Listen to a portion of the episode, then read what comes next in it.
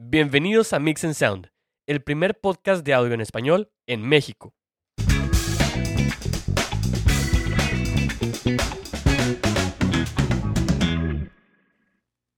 Hola, ¿cómo están? Bienvenidos a una edición más de Mix and Sound. Yo soy Kenneth Castillo. Y yo soy Hugo Vázquez. ¿Cómo han estado en esta semana? Aquí andamos. ¿Todo bien, Hugo? Todo tranquilo, todo bajo control, echándole ganas. Este, y pues bueno, esperando ahí para la, la siguiente semana. Sí, reactivación, etcétera. Este, ya uno no sabe qué, qué hacer. Este, pero bueno, puedes escuchar Mix and Sound por mientras si estás ahí en tu casa, si este eh, pues ahí en tu, en tu cuarto, donde sea, en la parte de la casa que tú estés. Este, acuérdense, no debemos estar saliendo. Este, recordatorio, nada más a cosas esenciales. Y pues a darle, ¿cómo, cómo anda su...? Todo tranquilo, todo tranquilo. Este, un viajecillo de trabajo la próxima semana que en realidad no quisiera ir, pero pues bueno, ni modo. Pues ni modo. Hay que darle. Hay que jalar. Como decías el, el episodio pasado, a jalar que se ocupa, entonces, pues a darle. Sí, sí, la verdad, yo también he tenido que salir por trabajo, pero pues ni modo. Este, nos toca. Bueno, Hugo, ¿cómo ves si empezamos con el tema de hoy? ¿Empezamos? Bueno, hoy tenemos un tema eh, muy importante para la gente que trabaja en grabación o, en estudios de grabación o que está empezando su home studio. Queremos hablarles hoy sobre los monitores eh, personales o los monitores de estudio que se utilizan pues para tener la referencia musical y de mezcla. Este, esta parte o este aditamento del estudio es súper importante ya que es lo que te va a permitir escuchar tu mezcla y es una tarea que no se debe tomar a la ligera ya que pues es básicamente la ventana donde tú vas a poder ver todo lo que tienes de tu proyecto. Y honestamente hay que ponerlo sobre la mesa. Los monitores no son baratos. Este, obviamente puedes toparte de, de muchos rangos de precio, pero es una parte donde yo considero que no debes escatimar en la inversión porque pues es básicamente lo que tus oídos van a escuchar. Entonces, la realidad de las cosas es que tener la mayor parte del espectro de audio en tu monitor va a ayudarte mucho a poder percibir detalles y cosas que necesitas eh, pues tener claros no para poder mezclar de la manera correcta para tener esto no será algo económico pero les vamos a ayudar a tomar las decisiones correctas para que ustedes puedan elegir unos monitores de acuerdo a su a su cuarto a su home studio al lugar donde estén mezclando Recordemos que no porque sean más grandes significa que sea mejor, no porque sean más caros significa que sea mejor. Obviamente hay calidad, pero hay muchos aspectos que tienes que tomar en cuenta para poder elegirlos. No solamente el precio, no solamente la marca, sino muchas otras cosas que vamos a estar platicando. ¿Cómo ves, Hugo? Excelente, le damos entonces para saber eh, qué onda con toda la parte de los monitores dentro del estudio. Ahora, hay algo importante que queríamos platicar con ustedes antes de empezar. Y yo sé que muchas veces vemos fotos en internet sobre pues estudios grandes, por ejemplo aquí en la ciudad hay varios como Victoria Records, El Cielo, eh, por mencionar algunos, y muchas veces vemos fotografías y vemos la pared llena de monitores o llena, llena, si quieren llamarle de bocinas, ¿no? Y pues esa pantallante si te saca de onda y dices, híjole, pues ¿cómo le voy a hacer para alcanzar a, a llegar a tener eso en mi cuarto o en mi home studio? Queremos desmentirles algo que es bien sabido. Esos monitores que ustedes ven, enormes, gigantes en las paredes, no se utilizan para mezclar. A lo mejor son muy apantallantes, son pues, pues bonitos, ¿no? Para el cliente, pero los ingenieros que trabajan en, esos estudios no utilizan esos monitores. Ellos tienen sus monitores personales, que les vamos a llamar Near Field Monitors, y estos son los monitores que utilizan para realizar el trabajo pesado, que es mezclar, este, que es masterizar. Entonces, nada más para que tengan eso en mente, la visión que pueden tener de ese estudio a lo mejor puede llegar a ser eso, pero no, no te afanes en llegar a eso todavía. Necesitas primero empezar con, con pues, tus monitores pequeños en tu cuarto para poder empezar a mezclar. Así es, eso es parte de, eh, de pues bueno, de tener cierta, cierta imagen, ¿no? Entonces, eh, como lo dices, Kenneth, estos estudios, generalmente los estudios grandes que se pueden dar este, este tipo de lujo, ¿no? De tener estos monitores adicionales. Exacto. Claro que a lo mejor los van a utilizar de vez en cuando, si eh, a lo mejor quieren poner algún tipo de surround sound, etcétera, sí, pero como lo mencionas, que es algo muy sabido, definitivamente los ingenieros de sonido utilizan estos eh, monitores en, en, un campo así eh, corto, sí, que es esos Sí. near field eh, monitors. Exacto. Así que el primer punto que vamos a ver es si elegir entre un monitor pasivo o un monitor activo. Es la primera selección que vas a tener que tomar. Ahora, para poder diferenciarlos hay que saber la diferencia. Un monitor que es pasivo va a necesitar un amplificador externo para poder darle ese punch al, al- al monitor. ¿Cu- ¿Cuál es, o ¿Cuál es el aspecto complicado de esto? Hay que empatar el amplificador con el monitor. Entonces, ese es un trabajo pues que sí te va a tomar bastante tiempo entre elección. Muchas veces no puedes probar porque si tú vas a la tienda, tú compras el monitor, tú compras el amplificador y algunas tiendas te dan oportunidad de checarlos, pero no puedes estar en la tienda checando, a ver, este con este, este con este. O sea, es, es, es difícil hacerlo así. Por eso los monitores activos que ya traen integrado la amplificación son la opción más viable y más fácil, porque ese trabajo ya lo hizo la compañía que produjo el monitor. El trabajo de la selección del amplificador que empate con la bocina ya se realizó. Entonces, pues si alguien ya lo hizo, pues ahórrate ese paso y, y cómprate unos monitores activos, que creo que es la opción más, eh, pues más fácil y más viable, ¿no? Sí, de hecho, pues eh, ahorita como lo mencionábamos, la, gran mayoría de los estudios en realidad utilizaría o estaría utilizando eh, monitores activos, ¿sí? Ya que los, los pasivos, así como lo, lo dices, Kenneth, que necesitan ese, ese amplificador externo, yo los considero como que modulares, ¿sí? Por el hecho de que en realidad al momento de ser eh, monitores pasivos, tienes esa bocina, pero así como necesitarías ese amplificador adicional, de igual manera también necesitarías un crossover. Entonces, eh, pues es básicamente eh, la diferencia entre uno y otro. Pues un monitor activo en realidad ya tendría todo esto eh, adentro, sí, ya, ten- ya lo tendría integrado. Así que pues te daría ese beneficio de que ya no tienes que comprar estos otros aditamentos como lo es el, amplificador y el crossover.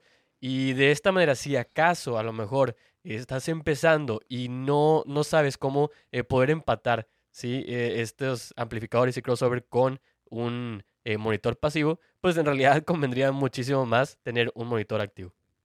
Exacto. Ahora, otro aspecto importante que hay que ver, ya que eliges entre pasivo y activo, cuando tienes un presupuesto bajo en los monitores, hay que tener cuidado con unos que se llaman ported monitors. Estos monitores tienen como un, o también se le llama como bass reflex o reflex loaded. Estos monitores tienen aditamentos en el gabinete, como, como hoyos, como por donde pasa el aire.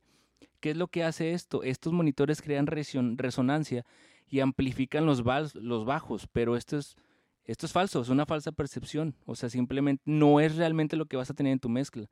Entonces tienes que tener cuidado con estos monitores porque sí, a lo mejor los puedes escuchar así a primeras y suenan despampanantes por el bajo, pero en realidad tienes que revisar su gráfica de frecuencia contra el nivel de salida, pero a la hora de que lo compares con la realidad no va a ser lo mismo. ¿Por qué? Porque estos tienen aditamentos que crean resonancia en su gabinete. Entonces sí, a lo mejor puedes empezar con unos de estos, pero tienes que tener cuidado porque los bajos que obtengas o que escuches a la hora de que saques tu canción y te vayas a escucharlo a unos audífonos, a un carro, vas a decir, ¿qué onda? O sea, no están los bajos que yo escuchaba en el monitor. Bueno, es por lo mismo, porque están diseñados si le quieres llamar acústicamente el gabinete para que pueda crear esa sensación de bajos que realmente no lo tienen. Esto es algo muy importante eh, al momento de ver monitores que son, pues bueno, eh, que son ported o closed, como lo mencionabas a- ahorita, Kenneth. Eh, la gran mayoría, sí, la gran mayoría de esos estudios pequeños, sí, y la verdad algunos de los, de los grandes van a tener esos, esos monitores que van a ser ported, sí. Lo que quiere decir es que pueden ex- extender esa, pues la frecuencia grave que mencionabas ahorita. Entonces, Sí, eh, como lo decías, pues bueno, va a haber, eh, a lo mejor puede ser de beneficio para nosotros, ya que a lo mejor puede darnos eh, más graves, pero al mismo tiempo, eso mismo puede ser algo que no nos ayude. Exactamente. Entonces, hay que tener como que cierto, cierto cuidado en cuál de estos dos tipos de, de monitores nosotros vamos a comprar, cuál nos, nos, nos ayuda, ¿sí? Porque en el Ujú. caso de que compremos a lo mejor los ported, ¿sí? No significa que por ser ported, ¿sí? Y que nos den más, Sean malos, más, eh, exactamente, que nos den más eh, graves, sean malos. Pero, por ejemplo, hay algunos que tienen eh, esos, esas aberturas, que por eso se llaman ported, que las tienen enfrente, ¿sí? Pero hay algunos que como las Ujú. tienen atrás y luego aparte tienes esos monitores más o menos pegadito eh, a, una, a una pared, ahí ahora sí, Sí. se vuelve un problema porque Hay un problema. te- ahí te, te dobletea intenso los graves. Entonces es muy Sí. importante ver, eh, aparte de saber ese tipo de monitor al que vas a estar considerando comprar, pues bueno, en realidad este, si lo tienes bien posicionado, pues es probable que te ayude en vez de que te, eh, que te empine, ¿no? que te empine, exacto. Este, y otra cosa que queremos ver, otro de los puntos es la posición dentro del, del- de tu lugar de trabajo. Eh, muchos tienden a poner sus monitores sobre la mesa. Ya ves que tienes tu, tu, pues, tu escritorio, tu, tu compu, eh, tu interfaz, y muchos tienen una barrita arriba donde ponen sus monitores, ¿no? Este, o otros usan stands para los monitores. Ahora, necesitamos tenerlos bien instalados porque si no, no vas a aprovechar su capacidad al máximo. ¿Por qué? Porque para empezar, si tú los pones en un stand firmes y que no se muevan, pues vas a tener muchísimo más definido el low end de la mezcla. ¿Por qué? Porque si tú los pones encima de un escritorio, así, tal cual, recuerda, recordemos que el, el escritorio es un espacio físico y el sonido va a salir y va a resonar en la, en la madera. Entonces va- vas a tener resonancia en el espacio de tu mueble, ¿no? Entonces te, te puede crear un sonido que, que no es el- el real. Ahora, si tú los aíslas y los pones en un stand, pues van a estar fijos, sin moverse. Y, y aparte, pues ya no vas a tener esa vibración en tu, en tu lugar de trabajo. Otra cosa es, y esto es nota que vamos a ver un poquito más adelante al final del capítulo, el tratamiento acústico es muy importante, ya que los monitores no van a funcionar eficientemente si no está tratado acústico el cuarto. ¿Por qué? Porque al final de cuentas es un conjunto de cosas las que van a hacer que tengas un sonido bueno en tu home studio. Entonces, otra de las cosas que les queremos recomendar es si tú no puedes comprar unos stands, pero quieres ponerlo en tu escritorio, bueno, hay formas de evitar esa resonancia. Hay unos como plataformas de foam que vende Aurelex, donde tú posicionas los monitores y puedes este, disminuir esa vibración. Pero yo considero y es súper importante que puedas separarlos de tu espacio de trabajo y tenerlos en unos stands individuales. Sí, aquí es muy importante también cada vez que nosotros vayamos a comprar algún tipo de, de, stand, ¿no? Para poder posicionar estos, eh, estos monitores, eh, pues casi siempre vamos a estar utilizando algo externo, como lo decías, Kenneth, externo a nuestro escritorio. Esto, pues bueno, con el fin de que si nosotros tenemos ahí eh, nuestros monitores puestos en el escritorio, es muy probable y, y pasa, pasa muy seguido que esas, eh, lo que vamos a estar eh, recibiendo, que es el sonido y esas frecuencias, en realidad pueden estar rebotando desde la misma consola que vamos a estar teniendo. Entonces, Sí. lo que nosotros queremos es que nos lleguen la- el, el menor, eh, la- el, el menor número de reflexiones a nuestros oídos, ¿sí? Solamente queremos que nos lleguen los que están en los monitores, ¿sí? Entonces, aquí entra, pues bueno, parte de lo que decías que vamos a ver un poquito más adelante, que es el acondicionamiento del cuarto, que también eh, es necesario para evitar este tipo, eh, este tipo de cosas. Exacto. Ahora, hablando ya de la posición, ya vemos dónde es nuestro espacio ideal para posicionarlos, pero ahora también hay que ver el factor crítico que es el punto, la altura, la posición, cómo van a estar parados, acostados.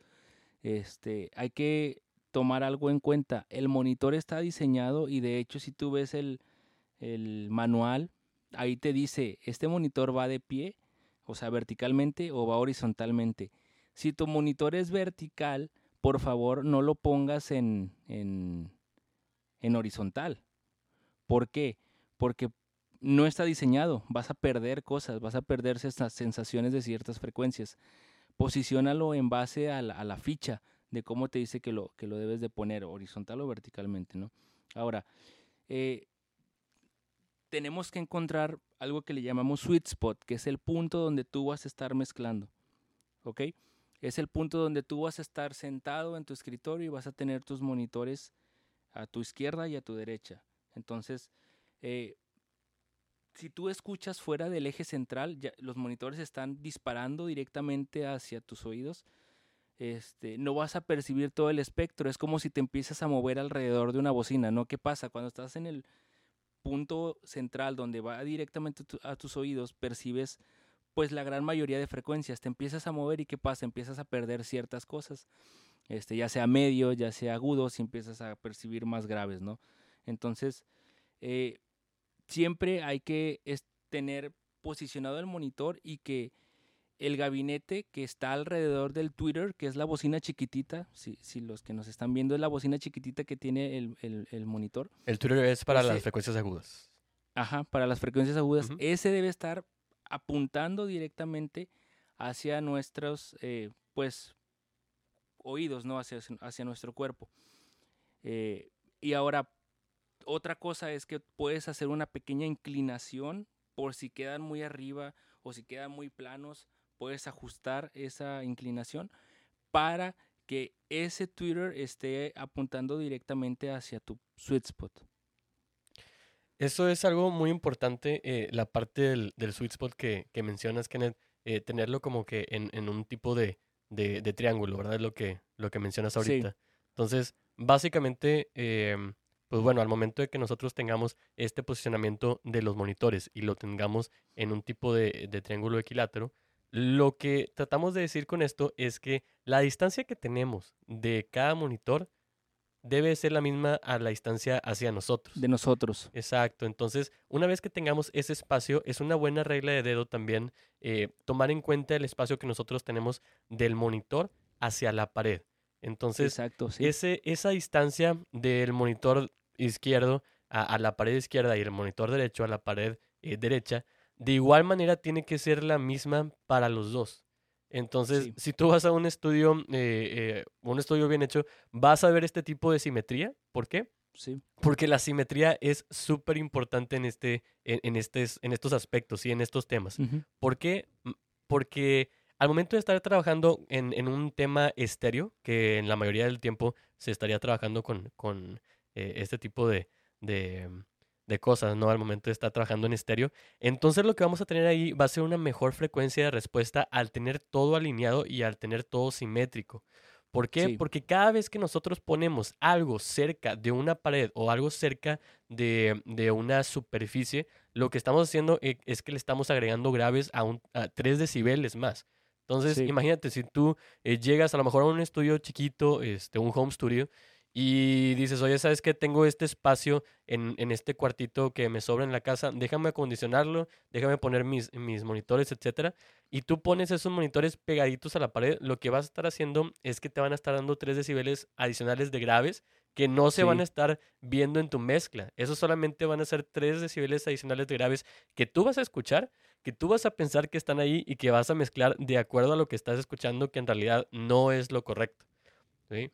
Y y de igual manera, imagínate, si tienes ese eh, pegado a la pared y luego aparte lo tienes pegado a una pared eh, que está a un lado. Más a la izquierda. Exactamente. le estás agregando ahora sí otros 3 decibeles. Entonces, agregale los 3 decibeles que tienes pegado a la pared de atrás y agregale los 3 decibeles que tienes pegados a la pared eh, de, de, a un lado. ¿sí? Y lo que te va a estar dando es una imagen completamente distinta a lo que tú estarías escuchando si acaso lo hubieras acomodado de una buena manera.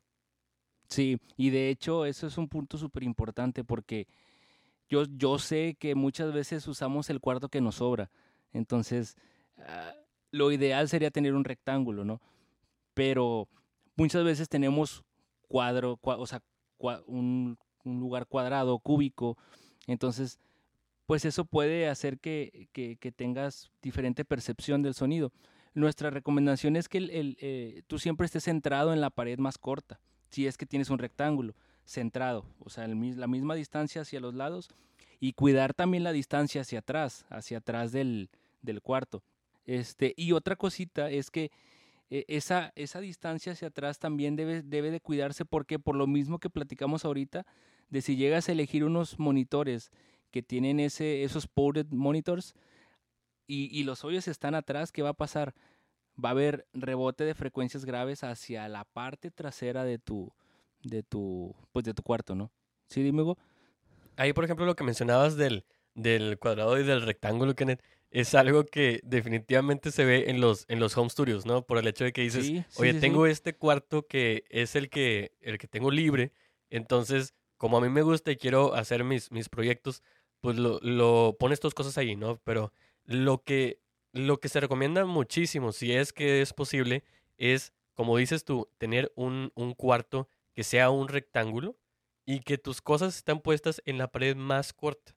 Ahora, esto no creas que es para, eh, para alguna cosa así X, ¿sí? En realidad lo que nosotros queremos hacer al momento de ponerlos en esta pared más corta es que esas reflexiones sónicas que están tra- trabajando, que están, eh, perdón, que están eh, viajando a través del aire, al momento de que nosotros estemos posicionados en la pared larga, ¿sí? Y tengamos poco, eh, poco, pocos metros Poco hacia atrás. espacio de distancia. Exactamente, pocos, poco espacio hacia atrás.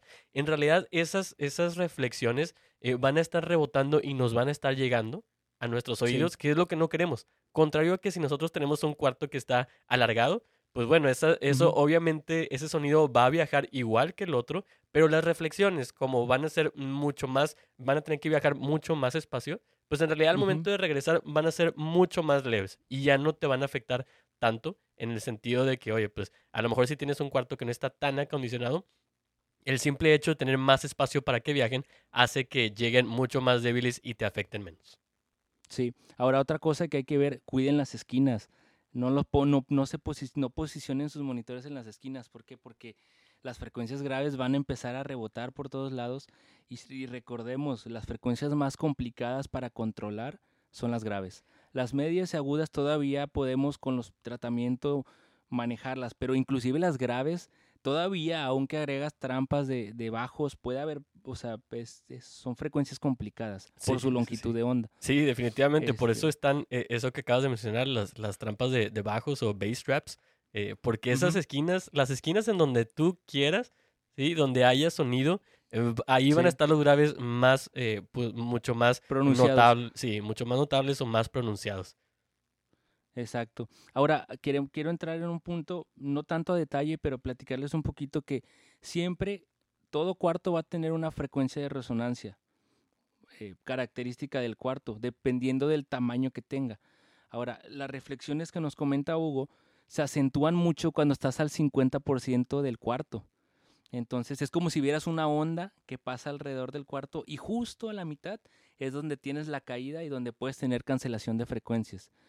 ¿Qué pasa? Siempre eh, se les recomienda trabajar entre el 25 y el 50% que tu sweet spot esté en ese punto y tus monitores o tu área de trabajo esté entre el 0, que es la pared, hasta el 25, ¿no? Para evitar cancelación de frecuencias en el, en el, eh, por, por, por el cuarto, básicamente, ¿no? Por, por, por, la, por el tamaño del cuarto y por la, el comportamiento de la frecuencia relativa del cuarto. Ahora, muchos ingenieros eh, en acústica eh, piensan o, o nos dan de, pues como una recomendación, que el punto ideal está en el 38% de la habitación, que es entre, porque recordemos que pues también 50 y 25 también como son este, números eh, 25, 50 y 75 son zonas donde tendríamos la cancelación de las frecuencias. Si vemos, es, es medio difícil explicarlo porque este, te imaginas la onda, ¿no? Y el, los puntos donde hay cancelaciones 25, 50 y 75.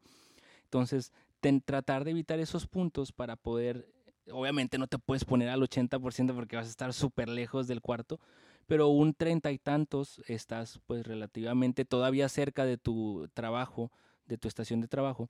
Entonces, pues es, es una recomendación. No entramos tanto a detalle, pero sí para que lo tengan en, en, en cuenta, porque pues puede haber cancelación de frecuencias por el simple hecho de dónde te posiciones en el cuarto. Sí, definitivamente hay, hay, hay un fenómeno que es el com filter, sí, y esto, estos son esas frecuencias, ¿no? Que al momento de estar eh, pasando una por donde están otras, sí, están, estás viendo esos, eh, esas reflexiones chocar, van a haber ciertas cancelaciones. Entonces, al momento de que uh -huh. estamos nosotros mezclando con unos monitores, sí, no vamos a estar utilizando audífonos, pues esto es lo que menos queremos, porque si tenemos esto, e, este com filter, pues en realidad vamos a estar perdiendo, contrario a, esos a esos graves que a lo mejor podemos tener de, de cierto eh, posicionamiento de los monitores que nos van a estar agregando graves, tener este com filter nos va a estar eh, quitando ciertas frecuencias de lo que estamos nosotros escuchando, de lo que nosotros percibimos, siendo que esas frecuencias están dentro de la mezcla. Exacto. Ahora, y otro punto que queremos ver, que ya platicamos un poquito, es la imagen estéreo que se logra con los monitores. Este, y como comentaba Hugo, nuestro eh, posición ideal es llegar a formar el triángulo equilátero entre los monitores y nuestra persona. Este, y, qué va a pasar si no lo hacemos así? Pues no vas a lograr el, pues el efecto estéreo que los monitores te pueden dar, porque inclusive si los puedes llegar a poner aquí enfrente de tu cara y eso no te va a ayudar en nada porque no vas a percibir el envolvimiento estéreo que te puede generar el monitor. Este, y como comenta Hugo, hay que, hay que cuidar la distancia que sea la misma este, entre los monitores y de monitor a persona y persona al siguiente monitor para poder cuidar esa imagen de estéreo. Es importante recordar ahí que ahora, que estás repitiendo eso eh, de, de, cuidar las distancias en todos lados, recordar siempre que nosotros estemos tratando de poner las cosas dentro de nuestro estudio, recordar la palabra simetría. Entonces, todo, literalmente todo debe de ser simétrico. Como ahorita lo comentábamos, eh, la distancia de un, de un eh, monitor al otro y hacia nosotros debe de ser la misma. ¿sí? La distancia de ese monitor hacia la pared debe de ser también la misma. la misma. Entonces, eh, para poder tener mejores resultados en nuestra mezcla, esto es lo que debemos de hacer. ¿Sí? Centrar esos monitores que vamos a tener, esas bocinas que nos van a servir para ver, para escuchar más bien esa mezcla y poder tener una, una mezcla balanceada en nuestros oídos. Exacto. Y de hecho, ahora que comentas sobre la simetría, me recuerda mucho a un lugar que tú y yo hemos estado donde no hay simetría. Esto ya es en un, en un recinto que no hay simetría. Ahí es el perfecto ejemplo y caso de estudio donde puedes llevar estudiantes y de que mira, así no. aquí no hay simetría, aquí vas a tener un chorro de problemas. Este, yo creo que hasta puede ser caso de estudio para los que tengan clase de acústica porque la realidad de las cosas es que tú caminas por el recinto y no manches, o sea, de verdad, te paras en una esquina y es otra cosa completamente diferente estar en la consola. Te vas cinco metros a un lado y cambia, entonces está, está, increíble. Bien cañón. Está increíble. sí. Y ahí está. está increíble mal. Ahí, ahí pasan todo esto, lo, lo, malo que estamos diciendo eh, eh, en, este, en este episodio, en realidad va a estar pasando ahí en ese lugar. Entonces, así como vamos a ver diferentes cosas como, por ejemplo, eh, graves adicionales, si tenemos un, un amplificador o un, una eh, bocina pegada a la pared, bueno, ahí se te, se te ponen hacia arriba esos graves, ¿no? De igual manera, pues bueno, ciertas cosas están en la, en la pared larga en vez de estar en la pared corta. Entonces, eso a ti, pues bueno, te, te está eh, ayudando a que tú tengas más reflexiones que vayan a llegar a ti y que escuches diferentes cosas que te están llegando más o menos al mismo tiempo y al momento de estar ahí mezclando estás tratando de hacer lo mejor posible, ¿verdad? Lo mejor posible siempre. Eh, pero de igual manera también, oye, pues también tienes ese, esos eh, eh, problemas de com filter, porque así como mencionabas ahorita que te vas a un lado, se escucha diferente y te vas unos 5 metros a un lado y ahí a lo mejor están rebotando ciertas frecuencias y algunas se pierden, entonces se escucha diferente entonces, todo, todo ese lugar, todo ese lugar es en realidad una fiesta, pero como lo mencionabas, eh, eh, como lo mencionábamos, no me acuerdo en qué, en qué episodio, siempre tenemos que mezclar eh, lo mejor posible para todo el lugar. Entonces, es importante, pues bueno, a lo mejor en, ese ejemplo en particular, no tanto, no tiene tanto que ver con ciertos datos de, de, estudio, sí, estar en un, en un estudio, pero al menos, pues bueno, para repetirlo, siempre tratamos en, un, ambiente, en un ambiente así, tratar de, mezclar lo mejor posible para todos. Porque luego mezclamos en como, medio. como en ese caso que dices, oye, ¿sabes qué? Si tenemos todos esos eh, problemas, pues al menos aquí donde estoy yo y toda la, eh, la sección de aquí enfrente, Que, que se escuche bien. Pues no, ¿verdad? Porque luego todos los demás van a estar escuchando mal. Entonces, sí. pero tienes razón, ese, ese caso, la verdad, es, es algo eh, muy, muy puntual que puede ayudar bastante como caso de estudio para ver estos temas y para ver cómo no deberíamos de hacerlo. Exacto. Ahora, regresando al tema de los monitores, hay, hay un punto que queremos tomar y tocar. Eh, ya hablamos sobre los stands, sobre posiciones, sobre pasivo o activo, pero hay algo que es súper importante para quien va empezando porque es el tamaño del monitor que vas a comprar. Ahora, si tú estás en un cuarto vacío, donde todavía no acondicionas nada, este, pues bueno, ahí tendrías que ver la relación costo-beneficio entre acondicionar un poco y comprarte unos monitores más pequeños para empezar. ¿Por qué? Porque en realidad entre más grande sea tu monitor y menos control tengas en tu cuarto, mm, pues va a ser contraproducente, porque en realidad entre más grande es el monitor puedes llegar a tener más frecuencias graves en el monitor. Este, entonces, si tu cuarto no está bien adecuado, pues vas a tener más problemas a la hora de, pues de las reflexiones que nos comentabas y por ende vas a tener que invertir más en tu tratamiento acústico. Entonces, mi recomendación es que empiecen con unos pequeños, unos de 5 pulgadas o 7. Este, y ahora hay sistemas de corrección que hay en línea, como hay una empresa que se llama Sonarworks y ellos tienen un sistema de corrección acústica que te pueden ayudar a, pues a corregir ciertas cosas, pero eh, son de soporte, no, no es no es lo único que vas a utilizar. Necesitas tratamiento acústico sí o sí. Y obviamente también hay que apoyarte con audífonos y tracks de referencia cuando empieces a mezclar. Pero cuando tú selecciones los monitores, trata de que este, entre más pequeño sea, mejor porque tu sitio no está controlado acústicamente. ¿Qué puede pasar? Va a haber tiempos de reverberación en el cuarto. ¿Por qué? Porque la pared está vacía. Este, no vas a controlar ciertas frecuencias, vas a tener este, pues tienes que ver la dimensión del espacio, dónde va a ser la mejor percepción, va a haber cancelación de frecuencias, las frecuencias graves va a ser difícil controlarlas, etcétera, etcétera, etcétera.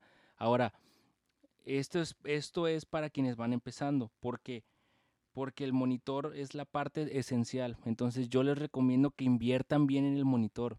Así como vas a invertir en una buena computadora, invierte en unos buenos monitores, invierte en el tratamiento acústico, porque son las tres cosas que básicamente es el esqueleto de tu trabajo, de lo que vas a hacer. Ahí en cuanto al, al tamaño que mencionabas de los monitores, yo creo que una buena regla de dedo es que el tamaño de los monitores debe de estar, eh, debe de ser apropiado para el tamaño de, del espacio en el que estés.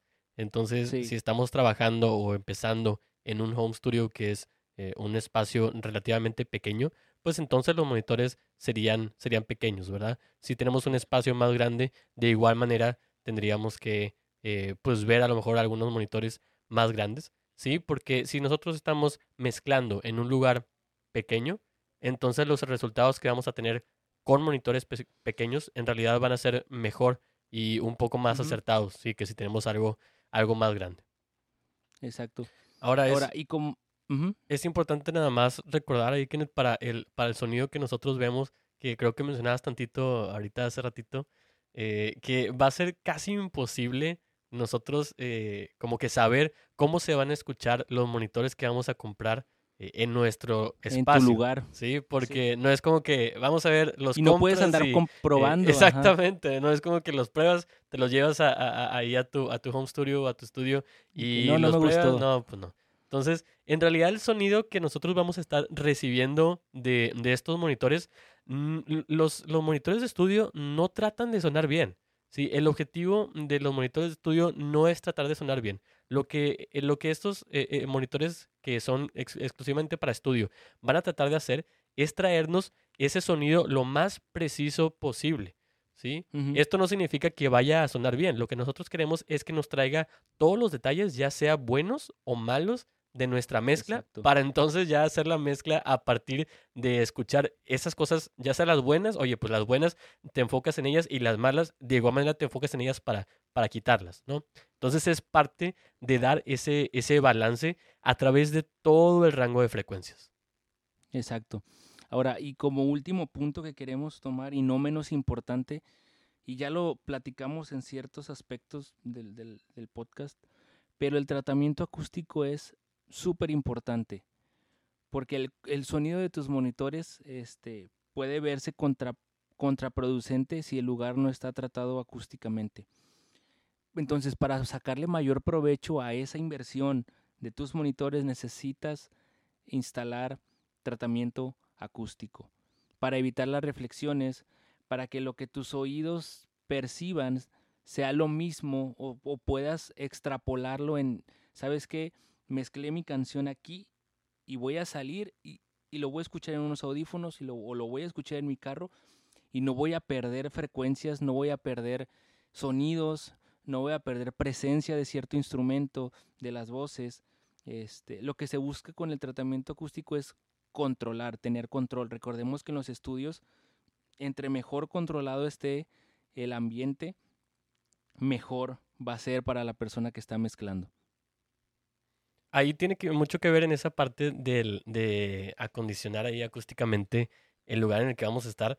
Porque muchas veces cuando entramos a un cuarto vacío y aplaudimos, sí, podemos escuchar ese eco del aplauso, ¿no?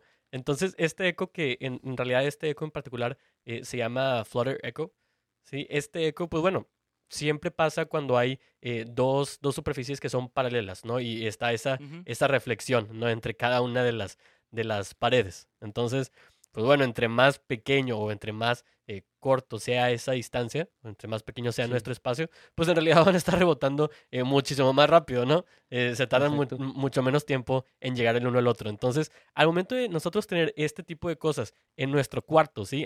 Llegamos y no, no tienen nada, apenas lo vamos a acondicionar, vemos eso y sabes qué, entonces para esto vamos a necesitar una combinación de diferentes cosas necesarias para este tratamiento.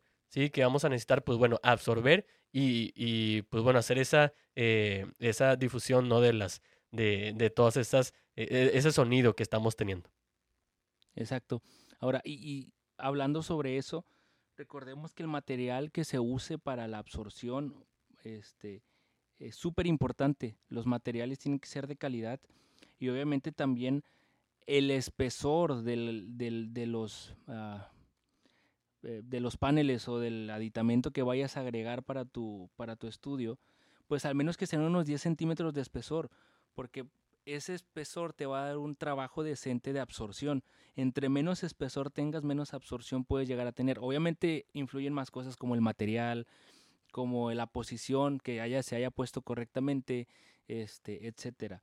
Y otra de las cosas que tenemos que, eh, tener presentes y no cometer ese error es llenar tu pared completamente de espuma acústica. Esta es básicamente receta al desastre. ¿Por qué? Porque lo que buscamos es adecuar el cuarto, pero tampoco no le vas a quitar la naturalidad del cuarto, ¿me entiendes? Entonces, tú posicionas para evitar reflexiones, para evitar ciertos aumentos o, o, o decreción de frecuencias, pero tampoco vas a cancelar y volver un, un lugar este, hermético donde no hay presencia de nada.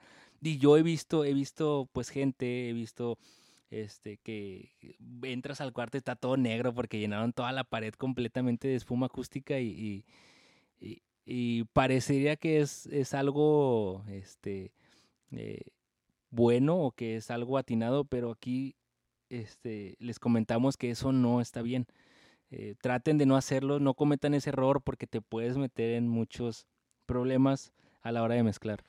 Sí, más que nada porque eso, eso no es como, como se utiliza. Eso no es tratar. Eh, exactamente, eso no es tratar. Entonces, generalmente eh, en la, la, la mayoría de los cuartos o espacios en los que vamos a estar, pues van a estar, van a tener a lo mejor entre un 25 y un 75% de, del espacio, sí, eh, tratado. Sí. Entonces, no van, o sea, ninguno vas a tener un 100%, o sea, todo tapizado, porque como dices, que definitivamente eso te va a quitar eh, muchas otras cosas, sí, y definitivamente ya no vas a escuchar nada porque ya no, no vas a, no vas a, tener eh, a lo mejor algunas frecuencias que se van a estar absorbiendo demasiado, etcétera, sí, entonces, si hacemos más allá, en realidad nos estamos eh, pues dando nosotros, eh, ya no hay beneficios, ¿no? Entonces, siempre, es, siempre es, oye, tratar de, de sí acondicionar nuestro cuarto, el espacio, pero siempre dentro de los límites.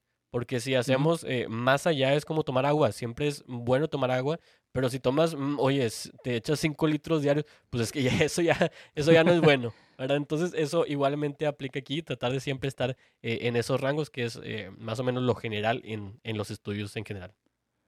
Exacto. Ahora, y también eh, queremos recordarles que pues la acústica es un tema aparte, es un, pues es básicamente un monstruo, porque es un tema que se tiene que tomar a fondo y se necesita expertos. Nosotros podemos saber ciertas cosas por el, por el background, las cosas que nos ha tocado vivir, este, lo que nos ha tocado aprender, los que nos ha tocado pues también este, vivir, pero hay gente que se dedica exclusivamente para la acústica. Entonces, este, nosotros no vamos a entrar así a detalle tal cual tanto de todas las cosas, pero pues sí vamos a tomar ciertos temas y vamos a platicar de ellos y también vamos a invitar gente que tenga este conocimiento para que ustedes pues puedan aprender con nosotros sobre, sobre este tema tan importante. Inclusive si lo vemos como una carrera, y tú y yo sabemos que hay ingenieros que se pues tienen maestría en esto, o sea, ya es un tema más elevado. Exclusivamente a, cosas de acústica. A la acústica. Exacto. Exacto. Entonces, eh, conforme vayamos avanzando en, en, los temas, vamos a, a, ir viendo algunos temitas exclusivos de acústica y, y, vamos a traer gente para platicar y la idea aquí es que ustedes aprendan con nosotros y que puedan este, llevarse todas esas experiencias y todo lo que les platicamos aquí lo puedan aplicar. Todo esto que les platicamos de los monitores es, es para que ustedes puedan tomar las decisiones correctas, que les podamos ayudar a no hacer una, una mala inversión o, que gasten muchísimo de inicio cuando en realidad no lo necesitabas o que, a lo, que a lo mejor gastes mal, ¿no? Entonces la idea aquí es nosotros ayudarles a tomar la decisión correcta, que puedan tomar lo bueno y, ayudarles a, invertir en su home studio de la mejor manera. Muy bien, entonces hasta aquí eh, llega el tema de hoy. Esperamos, esperemos que les haya gustado y pues estén pendientes de las redes de Spotify, eh, de iTunes y de nuestra página de internet. Eh, cualquier cosa estamos en, en mixandsound.com. y pues es todo por hoy. Muy bien, Hugo. Yo soy Kenneth Castillo. Y yo soy Hugo Vázquez y estás escuchando Mix and Sound.